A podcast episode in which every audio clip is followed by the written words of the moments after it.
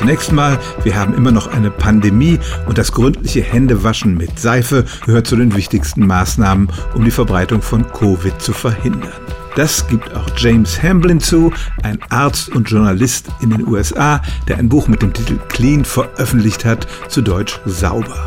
Und Hamblin sagt, er habe seit fünf Jahren nicht mehr geduscht und er lasse mit Ausnahme eben der Hände an seine Haut keine Seife dran. Seine These ist, die Kosmetikindustrie schwatzt uns immer mehr Mittelchen auf, um unsere Haut zu behandeln. Dabei hat sie ganz natürliche Schutzmechanismen, um Schmutz abzuwehren und uns vor Keimen zu schützen. Wenn man nicht offensichtlich verschmutzt ist, so Hamlin, muss man sich eigentlich überhaupt nicht waschen und an die Stellen, die ab und zu mal eine Reinigung brauchen, lässt er nur Wasser.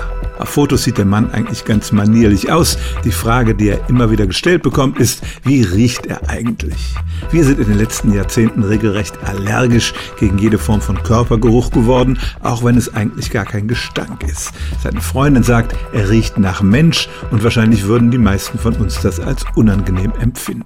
Aber Hamlin schwört darauf, dass seine Haut noch nie so gut war wie heute, eben weil wir nicht jeden Tag diesen Schutzmantel wegspülen und rät vor allem Menschen mit Hautproblemen wie Ekzemen oder Akne, dass weniger durchaus mehr ist für die Haut. Ich werde jetzt auch nicht von heute auf morgen das Duschen aufgeben, aber wir lernen aus dem Beispiel, dass wir wirklich öfters mal drüber nachdenken sollten, ob wir unserer Haut nicht zu viel Seife und Kosmetik antun. Das befreit sie zwar von jeglichem natürlichen Geruch, gesünder wird sie dadurch aber nicht.